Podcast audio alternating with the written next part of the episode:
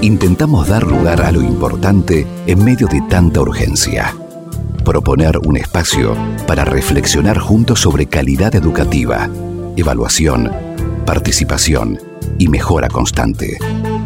Aula Abierta, una propuesta de la Unidad de Promoción de la Calidad de la Universidad de Buenos Aires. Aula Abierta, por Radio UBA.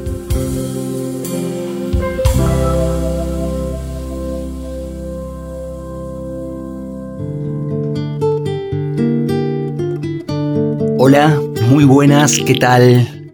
Bienvenida, bienvenido a este espacio en el que intentamos, junto a la Unidad de Promoción de la Calidad de la Universidad de Buenos Aires, recoger distintas experiencias sobre calidad educativa, una diversidad de miradas y realidades que nos ayudan a pensar, a pensar juntos la educación universitaria. Hoy vamos rumbo a la Facultad de Farmacia y Bioquímica de la UBA, allí en el barrio porteño de Recoleta. Nos espera allí Mercedes Blanco, referente de la facultad en la unidad de promoción de la calidad. Nuestra facultad está ubicada en la manzana de la Facultad de Medicina y Odontología, que es la, son las carreras que la mayor parte de la gente conoce. Estamos en la misma manzana, eh, Junín, entre Paraguay y Marcelo T. de Alvear. Eh, bueno, ¿qué decirles? Para mí es mi casa, es mi segunda casa. Yo estudié la carrera de farmacia, la de bioquímica, hice el doctorado, la carrera docente eh, dentro de la facultad y es una vida que uno tiene adentro, así que eh, uno ama esas paredes. Mercedes Blanco es nuestra anfitriona en la Facultad de Farmacia y Bioquímica. Un poco su casa, como ella dice. Y ese amor por la facultad será marca de este encuentro con quien es hoy profesora de Química Orgánica 2 y está a cargo del Departamento de Autoevaluación y Acreditación de la facultad. Pero ante todo, ante todo, es alguien que está orgullosa de haber egresado de farmacia y bioquímica. Las dos carreras son apasionantes para estudiarlas. Eh, realmente a mí me encantaron, sobre todo bioquímica. Pero ya estando a mitad de la carrera me empezó a gustar muchísimo la química orgánica y me quedé a trabajar en esa cátedra. Y bueno, digamos que había un grupo de docentes y un grupo de compañeros de trabajo, todos ayudantes de la cátedra, que fue como de mucha hermandad, digamos. Entonces, eh, bueno, terminé quedándome siempre ahí, primero con dedicación simple mientras fui alumna, y eso sigue marcando ese sentido de pertenencia a, la unidad académica. Y también eh, trabajé en hospitales, trabajé en el hospital de mm, Aedo, el de cirugía, eh, de Aedo, trabajé en el hospital de Morón en su momento, trabajé en alguna farmacia porque es como que no terminaba de encontrar mi lugar. Me había encantado lo que estudiaba, pero no encontraba mi lugar hasta que eh, me ofrecieron quedarme como docente de dedicación exclusiva y por qué no empezar a hacer el doctorado. Y bueno, hice el doctorado en química orgánica dentro de la facultad también. Pero qué interesante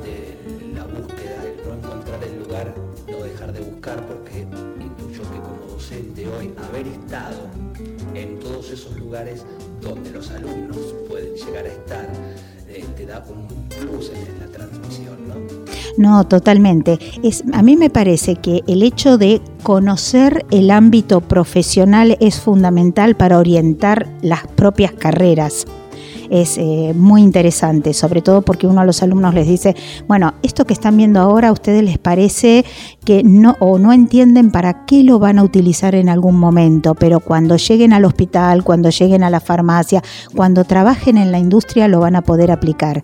Y me parece que eso es interesante, incluso uno contarles experiencias de, la vida profesional de, de uno también.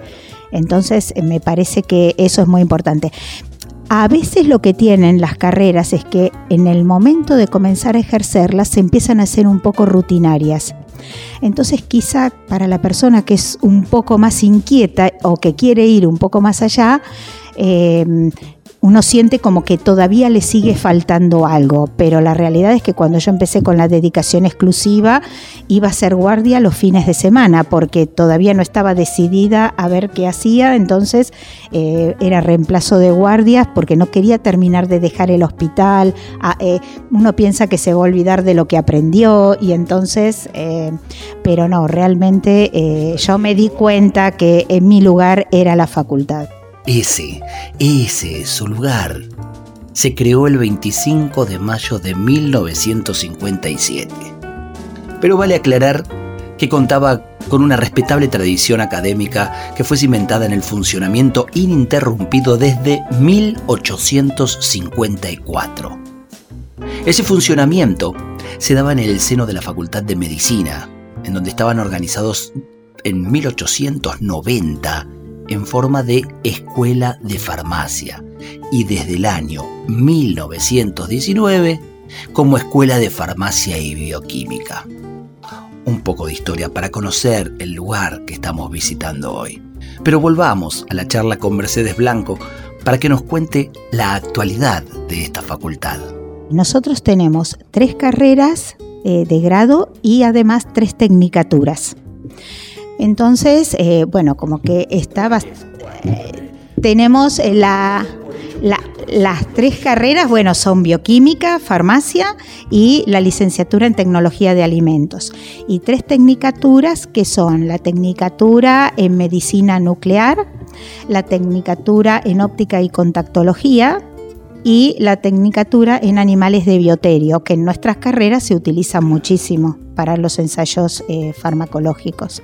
Entonces, eh, son esas tres, esas seis carreras, digamos, que nosotros tenemos, con muchos, eh, muchos alumnos en las carreras de farmacia y bioquímica, están entrando, tienen las dos carreras de farmacia y bioquímica, lo, lo mismo que puede ser la tecnicatura de alimentos, que esa la compartimos con la Facultad de Ciencias Exactas y Naturales, tienen un tramo de la carrera que es en común o sea, todas tienen su CBC, tienen un tramo de la carrera que es común y luego se dividen en las diferentes orientaciones, incluso tienen materias que son comunes, entonces una vez que finalizan una carrera o al mismo tiempo ya están haciendo la otra carrera en forma paralela.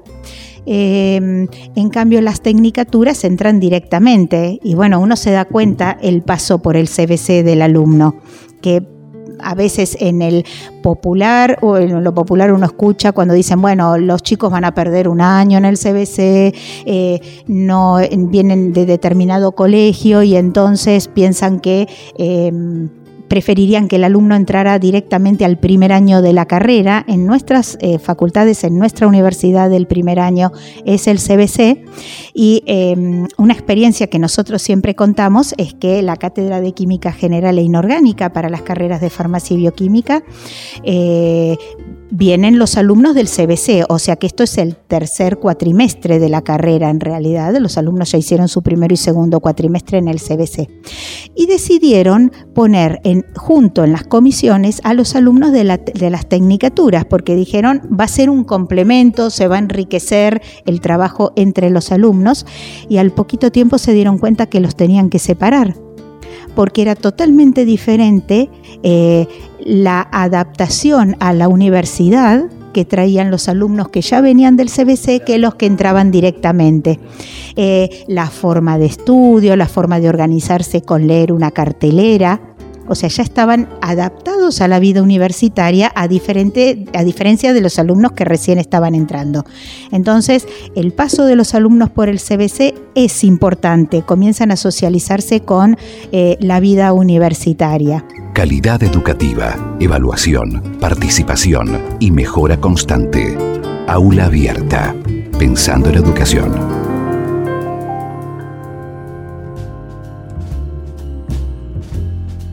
vamos a conocer un poco más a Mercedes.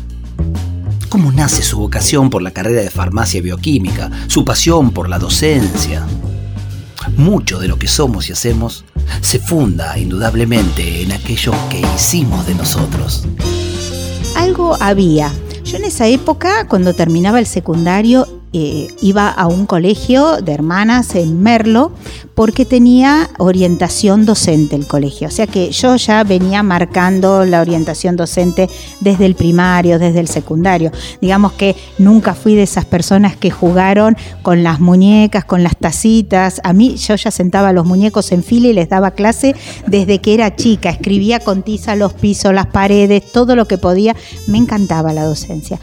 Entonces, eh, en algún momento yo había pensado en la docencia, mi papá es profesor de matemática, física y química, entonces un día dice, a mí me hubiera gustado hacer bioquímica, pero bueno, no pude. mis papás son españoles, vinieron en la época de la inmigración, dijeron, la verdad que no pude, me quedé con el profesorado.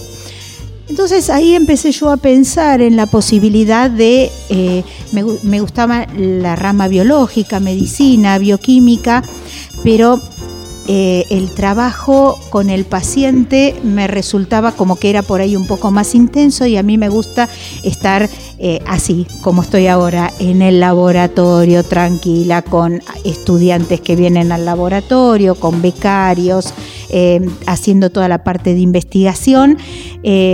Y, me, di cuenta que por ahí iba, iba lo mío. De hecho, yo farmacia la hice después que terminé bioquímica, por decir, bueno, uno tiene una salida laboral más, son tan pocas materias que me faltan, pero eh, para mí la carrera fue bioquímica. No. Sale de un mandato familiar, no impuesto, pero Totalmente. sueño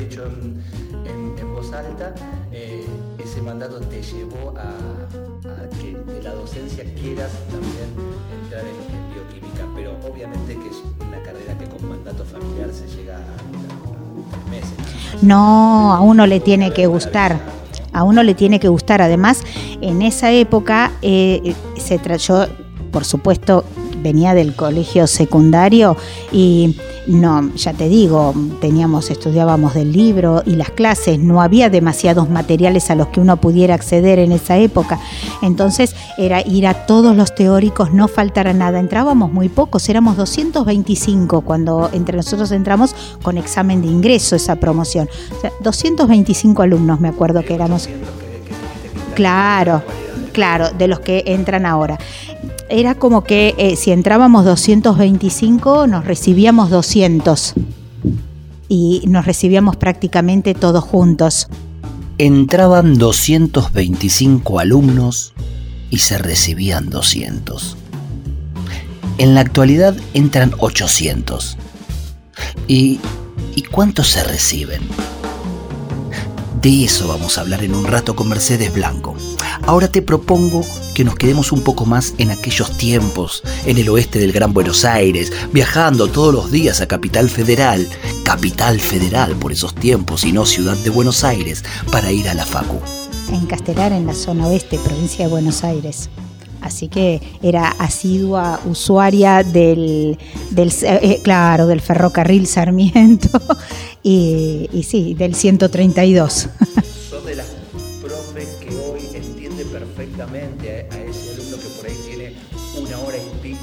Total y, absolutamente. Exactamente, exactamente porque eh, la, zona oeste ha estado siempre complicada con el tema de los traslados, ¿no? Entonces es, son dos horas de ida, dos horas de vuelta, para, son, digamos que para los estudiantes son cuatro horas, que bueno, uno si bien trata en el tren de ir leyendo, en el colectivo de ir leyendo, eh, uno siempre encuentra compañeros que son de la zona, entonces uno va compartiendo, va resolviendo ejercicios y, y mucha gente que llama la atención, que se pone a escuchar lo que uno le está explicando al otro. De, los compañeros, así que ya después se hace como una familia al tren también, porque uno viaja en el mismo horario, va y vuelve en los mismos horarios. Exacto, empiezan las clases en el vagón.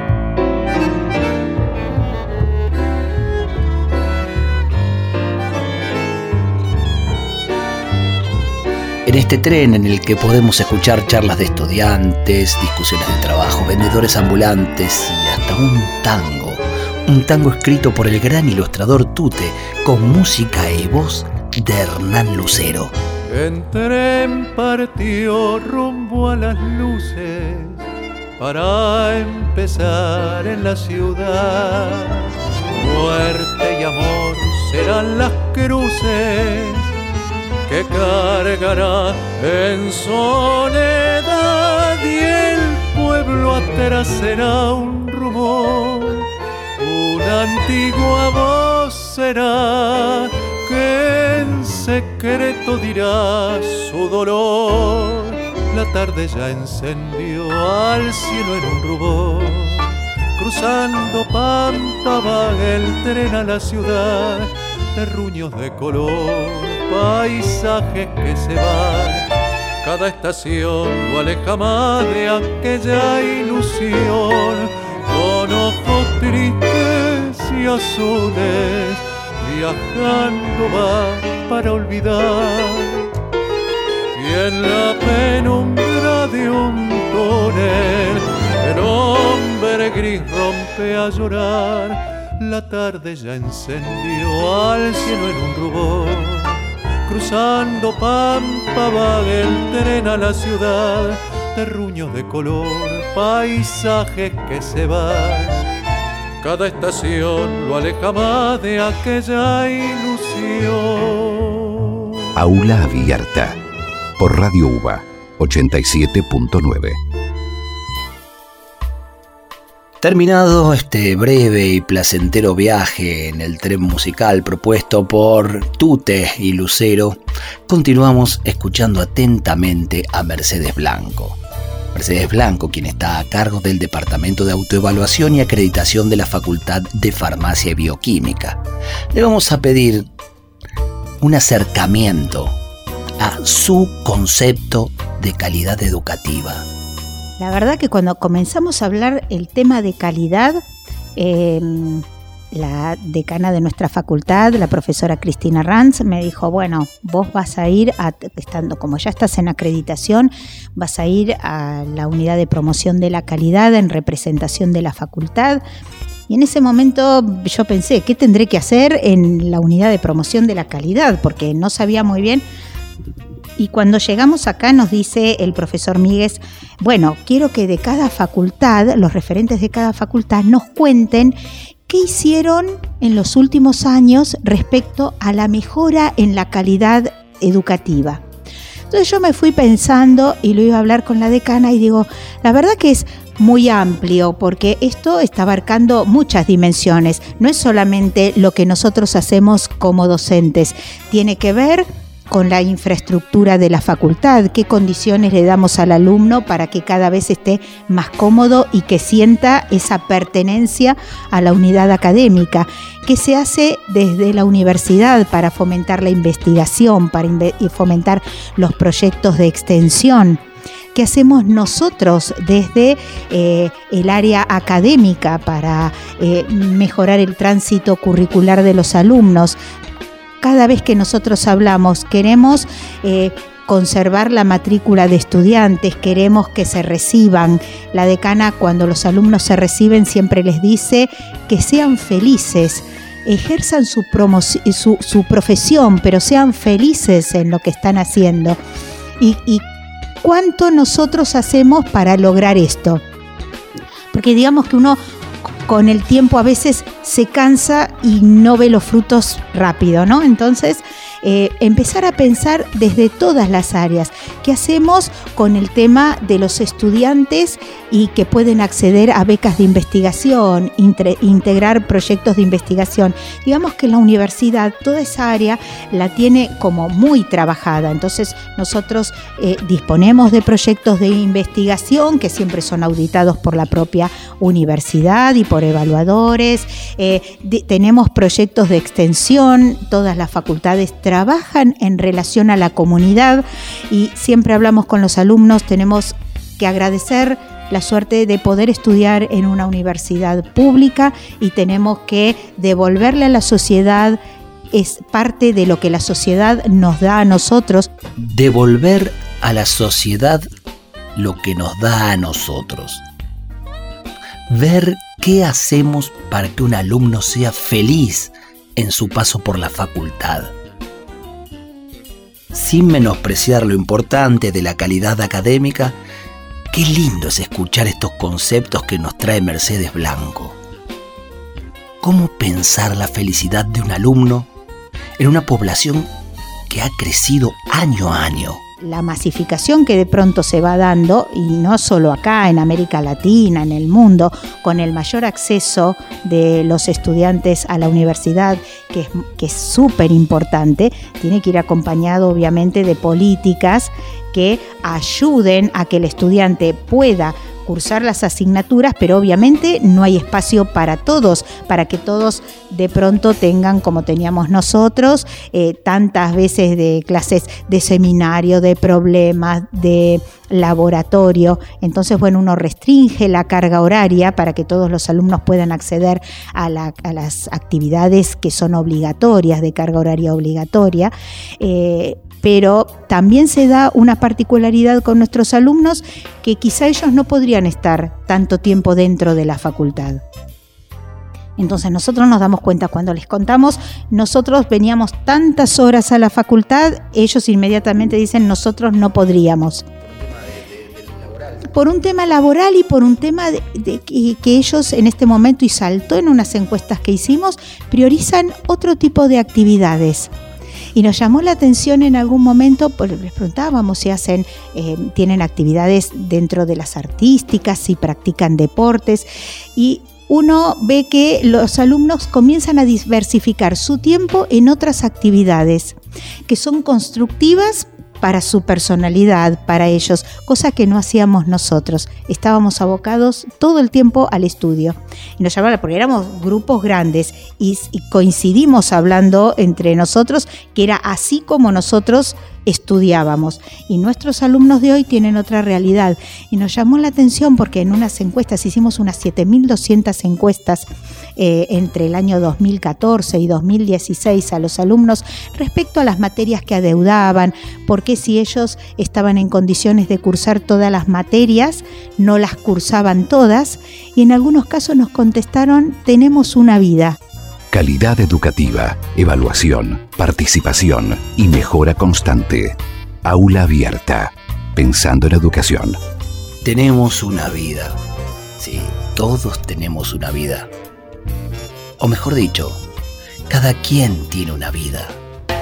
Única, singular y compleja. A veces lo que nos damos cuenta también es que tenemos que hablarles desde el principio de cuál es el perfil de profesional que, forma nuestra facultad, qué es lo que van a poder hacer, cuáles son los alcances de, sus títulos, Espero estés disfrutando y conociendo nuevos conceptos o conocer la Facultad de Farmacia y Bioquímica a través del encuentro y la charla con Mercedes Blanco. Te cuento un chisme. En toda esta charla, Mercedes se va apasionando al contar su labor en la facultad y todo el tiempo mira de reojo el mate, el mate que me había dicho que no iba a tomar. Eh, ya está el mate semi lavado, que es como nos pidió Mercedes que tenía, que ser para poder convidarle el primero, aunque lo tiene prohibido, son gustos que hay que son darse. Gustos que hay que darse, exactamente. El mate está lavado, dice Brian Chambolerum mientras aprovecho a cambiar la yerba y renovar el agua. Con esta cebadura no vamos pa' ningún lado. Hay que cambiar la yerba, hay que cambiar, que el mate está lavado. Que el mate está lavado, compadre, que el mate está lavado.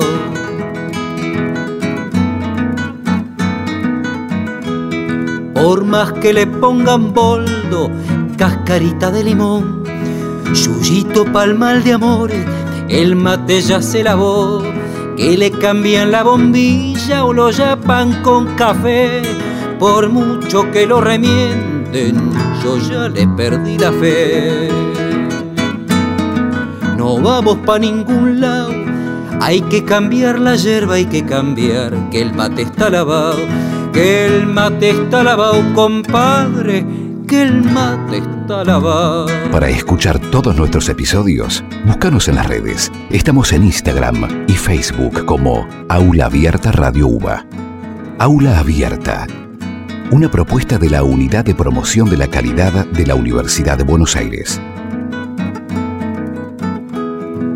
Con la rueda despareja, fíjense lo que pasó que el dueño de la pavita se va uno y toma dos. Y al de al pa' que se calle, la yapa le convidó. Y cuando llegó aquí abajo, el mate ya se lavó. No vamos pa' ningún lado, hay que cambiar la hierba, hay que cambiar. Que el mate está lavado, que el mate está lavado, compadre, que el mate está lavado.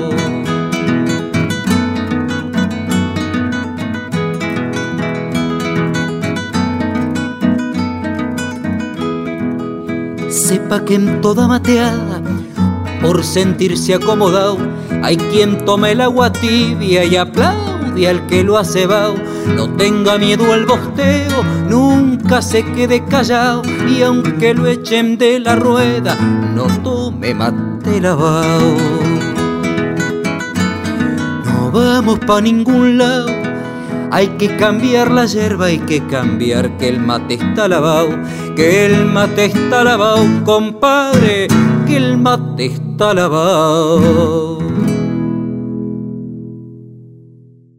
Aula Abierta por Radio UBA 87.9.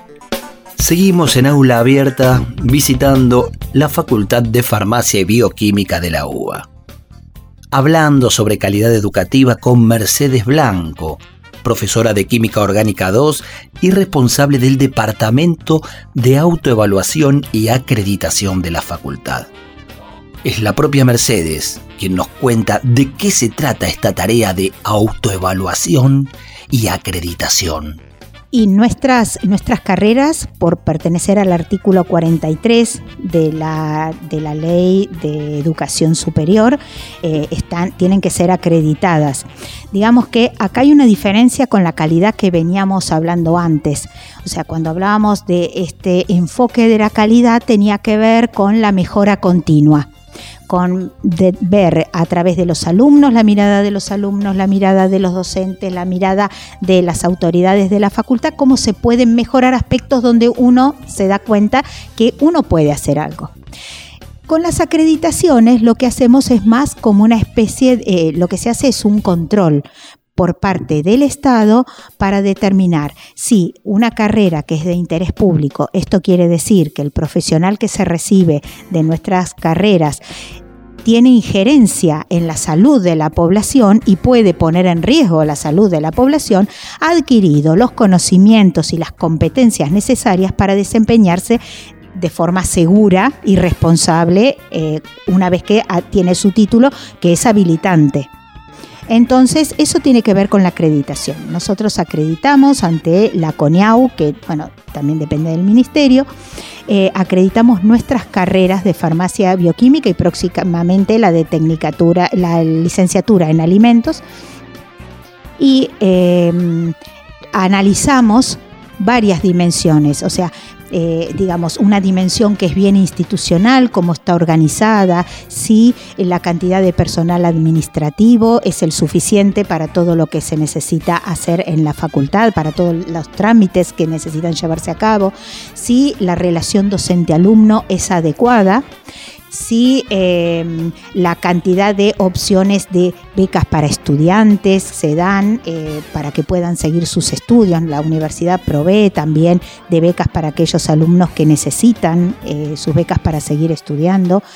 Eh, todo el tema relacionado con la extensión y los deportes que pueden hacer nuestros alumnos, que puedan incorporarse a grupos de investigación, cómo es el tránsito curricular de los alumnos a lo largo de la carrera y también uno de los temas es la tasa de graduación. Entonces, cuando uno empieza a ver el tema de la tasa de graduación, que es importante, decimos, es verdad que eh, nosotros podemos ver qué pasa con los alumnos que van desgranando o que van alejándose de la universidad a lo largo de la carrera. ¿Cuáles son los alumnos que nosotros podemos ayudar? Aquellos que les interesa seguir estudiando la carrera, pero que por motivos laborales o por cualquier otro motivo no pueden estudiar. Aquellos que decidieron irse a otras carreras, siguen en, la educación superior. Esos, esos alumnos realmente no nos preocupan porque han encontrado eh, su orientación hacia otra carrera, ¿no?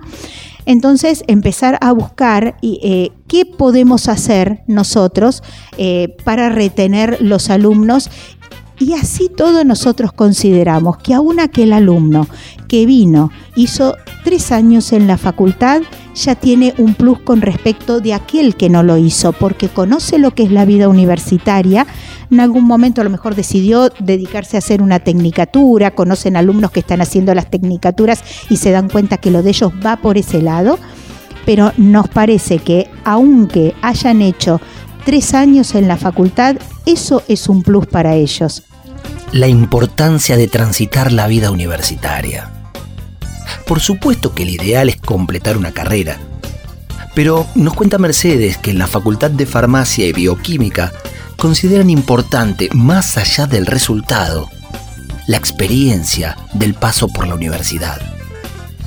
De todas maneras, el desgranamiento, los alumnos que dejan la carrera, son una preocupación por la que se trabaja día a día.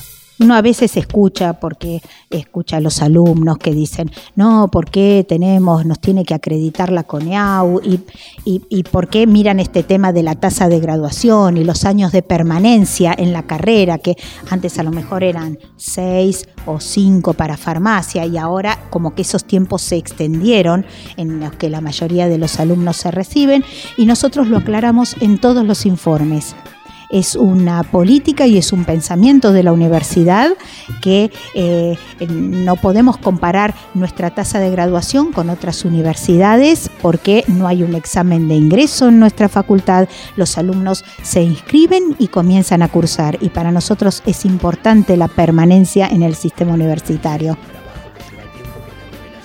Exactamente, exactamente. Entonces, bueno, si el CBC no se puede hacer en un año, se hará en dos y recursarán a lo mejor alguna materia, porque no es que uno baja eh, la, calidad en las asignaturas recursarán una asignatura, eh, veremos cómo nosotros los podemos ayudar. De hecho, por ejemplo, en la facultad eh, hay grupos de tutores. Al principio estaba un poco más desorganizado, pero después se, se organizó un sistema de tutores y tutores pares con docentes y con alumnos de los últimos años de la carrera, que a veces tienen más llegada con los alumnos que nosotros tenemos, para que los acompañen desde que inician la carrera. Cuando entran a la unidad académica se les asigna un tutor. Y cada tutor tiene alrededor de 25 alumnos que va acompañando, sobre todo en los primeros años de la carrera. Y yo, por ejemplo, participé de un grupo de consejeros estudiantiles que también se armó a través eh, del decanato de la facultad, eh, que tiene que ver con eh, la ayuda a aquellos alumnos que pierden la condición de alumnos regulares y que bueno, la idea es ayudarlos a que sigan estudiando, que por la condición que sean, algunos es por estudio, se anoten en menos materias, aunque pierdan su grupo de pertenencia de compañeros, pero que puedan ir rindiendo. Y la verdad que del grupo que yo tenía, la mitad ya se recibió. Y es como que a veces vienen y dicen, tengo que dar finales la semana que viene, vengo para que me retes un rato. Y, después se van y dicen, bueno, está bien, voy a estudiar, después te aviso cómo me fue. Y uno va creando un vínculo, pero a veces como que uno es el papá o la mamá de ellos, ¿no?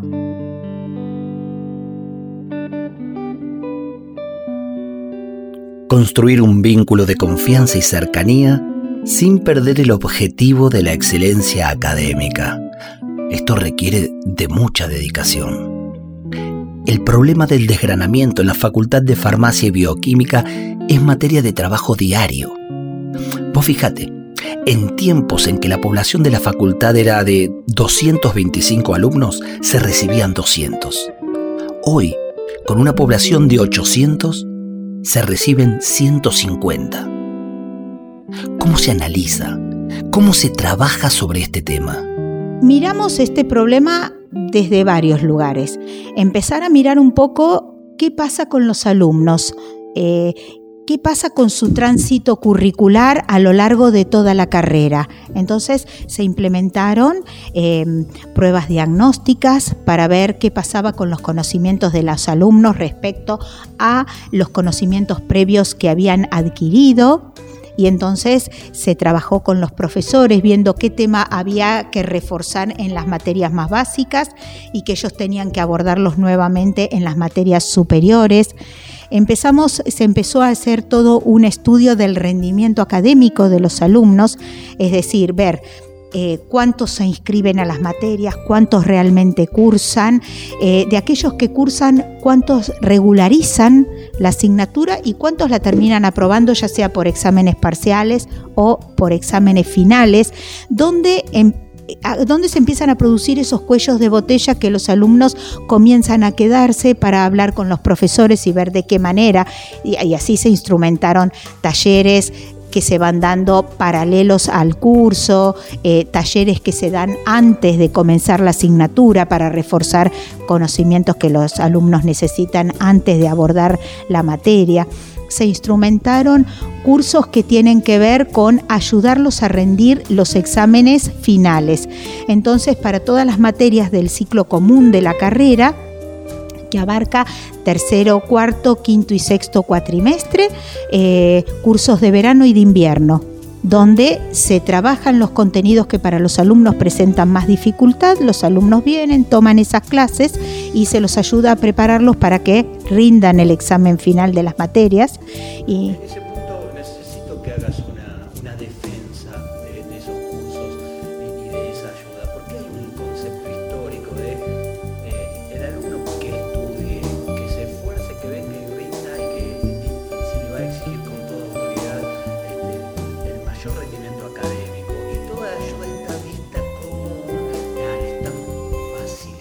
No, no.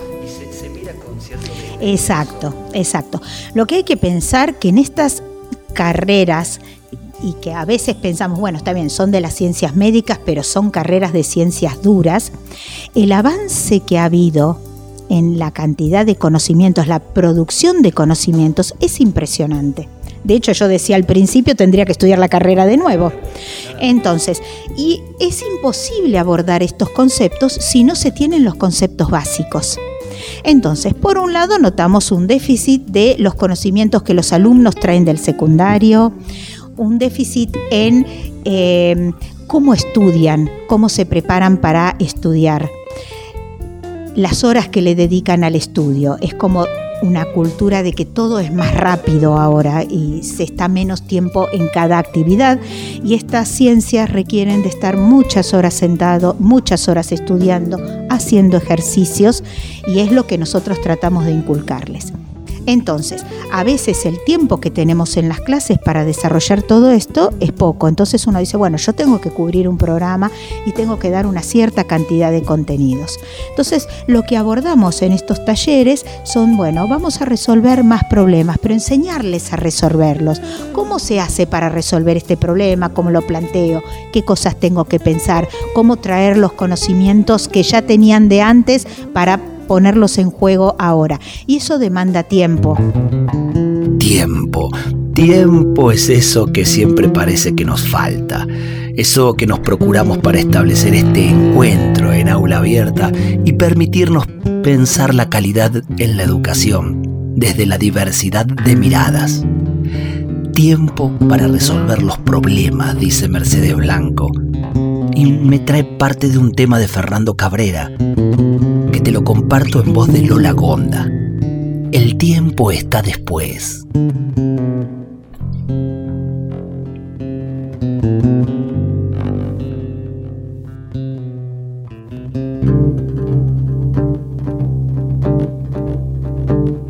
La primavera en aquel barrio se llama soledad, se llama gritos de ternura, pidiendo para entrar en el apuro está lloviendo. Ya no se apretarán mis lágrimas en tus bolsillos. Cambiaste de sacón, un día nos encontraremos en otro carnaval. Tendremos suerte si aprendemos que no hay ningún rincón, que no hay ningún atracadero que pueda disolver en su escondite lo que fuimos el tiempo está después que no hay ningún atracadero que pueda disolver en su escondite lo que fuimos. el tiempo está después. Calidad educativa, evaluación, participación y mejora constante. Aula abierta. Pensando en educación. El tiempo es una variable más que necesaria para conocer las problemáticas de los alumnos y disponer lo que sea necesario para que el paso por la facultad signifique una transformación en pos de ser mejores personas. Conocer a los alumnos y sus necesidades es una tarea constante que apunta sin dudas a la calidad en la educación. Cada promoción de alumnos es totalmente diferente. Eh, tienen culturas diferentes. Nosotros no podemos pensar que los alumnos que tenemos hoy son iguales a como éramos nosotros. Una época completamente diferente, totalmente diferente en los medios de comunicación. Entonces, eh, la influencia que esto tiene sobre los alumnos es totalmente diferente. Muchas veces hablamos con docentes de mi época, yo entré a la universidad en el año 81 entonces eh, no había fotocopiadora en la facultad. Em, las clases, los profesores venían y hablaban toda su clase, escribían en el pizarrón. Eh, estábamos mucho tiempo en la facultad. en ese momento éramos muchos menos los alumnos que teníamos la suerte de no tener que trabajar y nos podíamos dedicar como de manera full time al estudio. Eh, entonces, el alumno que nosotros tenemos hoy no tiene estas posibilidades, si bien tiene la ventaja de que sus teóricos los puede bajar de internet o del, campus virtual de la facultad porque están grabados, porque tienen todos los apuntes a mano. Nosotros era la época del carbónico en su momento. Entonces, cuando hablamos con los ayudantes que entran a la cátedra y son alumnos que recién han cursado las químicas orgánicas y les contamos, a veces nos sentimos como dinosaurios, ¿no? Porque decimos, ¿cuánto tiempo tiempo pasó, cómo cambiaron las cosas, cómo cambió la comunicación. Y en realidad somos nosotros los, docentes los que nos tenemos que adaptar a estos cambios. Y cada promoción de alumnos es diferente tienen distintas necesidades, vienen con distintas, eh, distintos conceptos. Eh, un poco a veces lo que nos damos cuenta también es que tenemos que hablarles desde el principio de cuál es el perfil de profesional que, va, que forma nuestra facultad, qué es lo que van a poder hacer, cuáles son los alcances de, sus títulos, porque muchas veces piensan que el farmacéutico está en la farmacia y que el bioquímico está en un laboratorio de análisis clínicos. Y el, el campo profesional de las dos carreras es amplísimo. Entonces, eh, por eso nosotros pensamos que muchas veces a ellos les cuesta... Eh, pensar por qué estamos estudiando esto. Por ejemplo, si bien la carrera se llama bioquímica, ¿por qué estudio química orgánica? que les resulta árida, ¿por qué estudio química analítica? ¿Por qué estudio física? Porque quizá tienen una idea que no es totalmente completa respecto a cuáles son los alcances del título. Aula Abierta, por Radio UBA 87.9.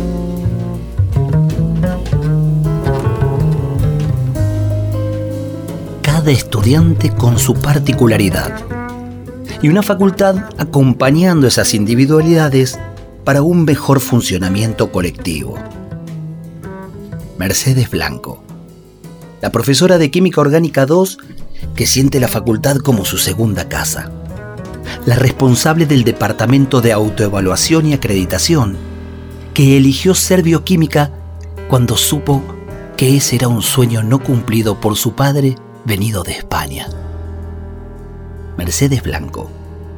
La conociste en esta recorrida por la Facultad de Farmacia y Bioquímica que hicimos hoy, en esta aula abierta, en la que intentamos seguir pensando la calidad en la educación universitaria. En aula abierta hablamos de calidad en la educación y consideramos a la música y la poesía elementos necesarios para ser mejores. Por eso abrimos el aula para que entre el arte.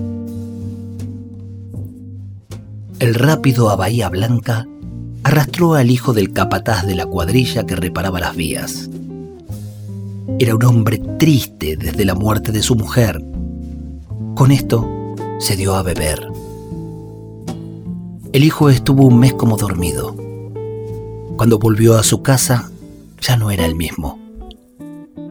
Rengo, pero sobre todo ausente. Se entregó a encender pequeñas fogatas. Las alimentaba de día, de noche. A veces levantaba los brazos dando un grito. Una tarde, su padre llegó del almacén y se puso a llorar. ¿Qué hacía con esos fuegos? Por Dios santo. Causaban la compasión de los vecinos. A la hora del accidente, dijo el niño, vi los trenes de los muertos, cruzándose como rayos sobre el mundo. Unos venían y otros iban y otros subían o bajaban sin dirección y sin destino. Vio en las ventanillas las caras de los muertos de este mundo. Lívidas caras con sonrisa, caras dobladas, caras sujetas por telas que asfixian, manos que cuelgan, pelos de colores, electricistas, amas de casa, sacerdotes, presidentes de compañías, todos, todos muertos en vida. Pómulos cubiertos de polvillo de hueso, zarandeándose. Vio conocidos, vecinos, en trenes que refulgían como fantasmas que se levantan de pantanos, acabezadas, rizos contra los vidrios, sin pedir ayuda, sin desearla. En una noche permanente, los trenes sin voz ni silbato, cruzándose, sin señales, sin orden, se superponían, se sucedían, se cambiaban. Nadie los oye ni los ve, volando en todas partes sobre el mundo. El dolor que había visto era alegre junto al dolor en esos trenes. Vio como si los tocara, el frío congelaba a esos viajeros, igual que a los que duermen para siempre en los Andes.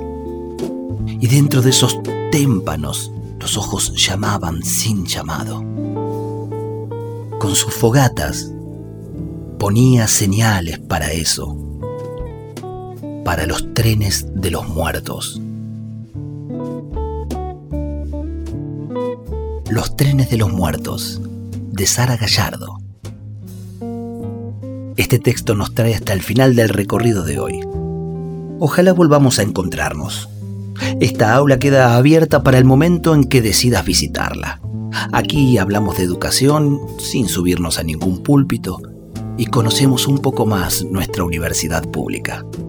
Ah, y hasta nos damos el gusto de compartir algo de música. Te dejo entonces con Alejandro Balvis, que ya viene sonando, y me despido hasta el próximo encuentro.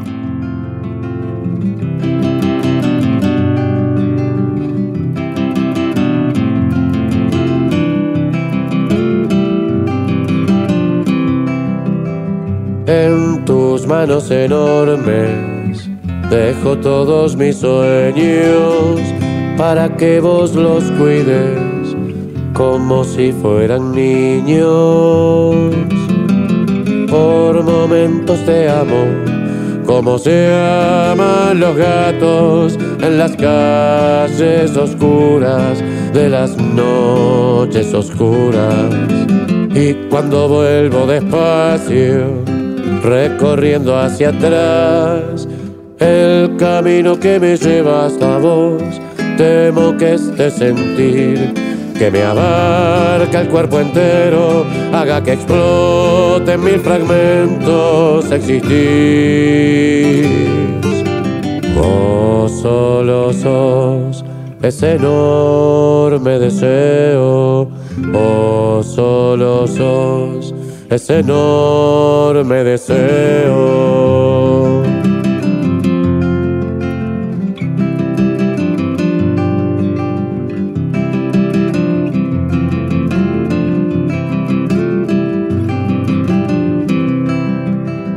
En tus ojos de cielo descansé mi mirada. Será vivir por nada si me falta tu aliento. Y se apaga la vida y se agota el deseo si no tengo tus ojos que me curan el miedo. Y cuando vuelvo despacio recorriendo hacia atrás. El camino que me lleva hasta vos, temo que este sentir que me abarca el cuerpo entero haga que explote y me pregunto, ¿existís? O solo sos ese enorme deseo, o solo sos ese enorme deseo. Aula Abierta, una propuesta de la Unidad de Promoción de la Caridad de la Universidad de Buenos Aires. Conducción y producción general, Alejandro Simonazzi. Contenidos, Melisa Lombardo. Aula Abierta es una idea y realización de la Unidad de Promoción de la Caridad de la Universidad de Buenos Aires, coordinada por Marcelo Míguez. Aula Abierta, por Radio UBA 87.9.